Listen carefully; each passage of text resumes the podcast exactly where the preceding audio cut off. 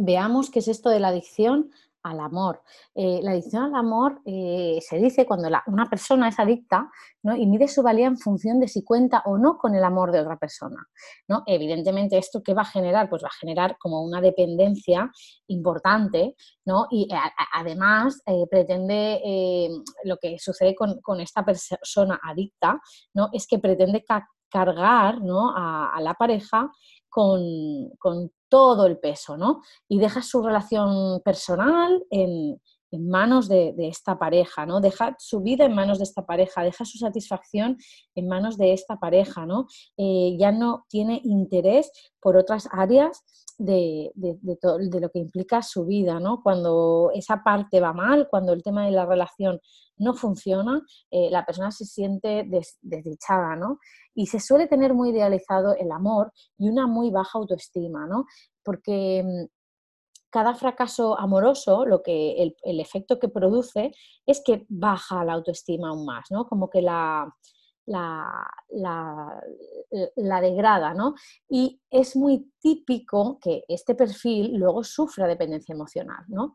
Eh, porque, y además, aparte de dependencia emocional, ¿no? Eh, se, puede transformar, se puede transformar en algo más grave, ¿no? porque lo que sucede es que eh, de forma inconsciente ¿no? Corremos el riesgo de emparejarnos con personas que, bueno, que buscan aprovecharse ¿no? de, esa dependencia.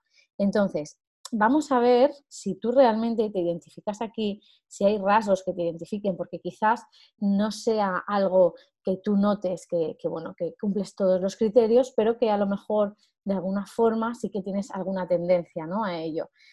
Entonces, eh, normalmente eh, sería, te tendrías que, o te podrías identificar con una adicción al amor si tiendes a sumergirte en relaciones poco sanas, donde se te impone una relación cerrada, absorbente, plena de, dedicación, eh, que te pueda acabar agobiando, ¿no? En general, Em, tienes que tener en cuenta que, las personas nos enamoramos de personas independientes y felices con su vida propia, pero justamente alguien adicto al amor eh, que tenga dependencia emocional no es capaz de sostener una relación con alguien así porque está esperando constante validación en el amor del otro ¿no? y siente y lo demanda constantemente tratando de llenar una inseguridad y una autoestima que el otro nunca puede llegar a, llenar, ¿no? porque debe de partir de, de la propia persona. Entonces, esto lo que va a generar es una, sensación de dependencia y hacer que el otro se pueda agobiar. Entonces, si tú eh, notas que realmente tienes esa adicción ¿no? al amor, lo más importante es cambiar el nombre y pasar a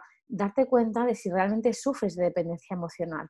Eh, ¿cómo, lo puedo, ¿Cómo lo puedo identificar? Como te he dicho, ¿no? Si además en, el siguiente, en, los módulos eh, lo, tienes, ¿no? La parte de dependencia emocional, pero si tú te identificas ahí, lo primero que debemos de hacer es tratar esa adicción al amor, tratar esa dependencia emocional para que tú logres llenarte, para que tú logres avanzar.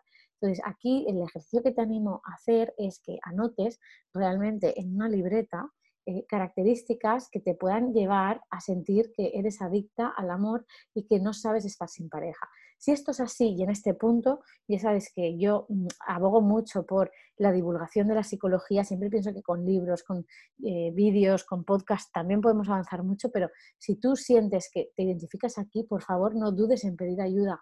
Puedes pedirme ayuda a mí puedes pedir ayuda a otro compañero o compañera. Muchas veces en una única sesión conseguimos eh, simplemente salir de ese bucle. Así es que de verdad, si tú te has identificado aquí, no dudes en pedir esa ayuda.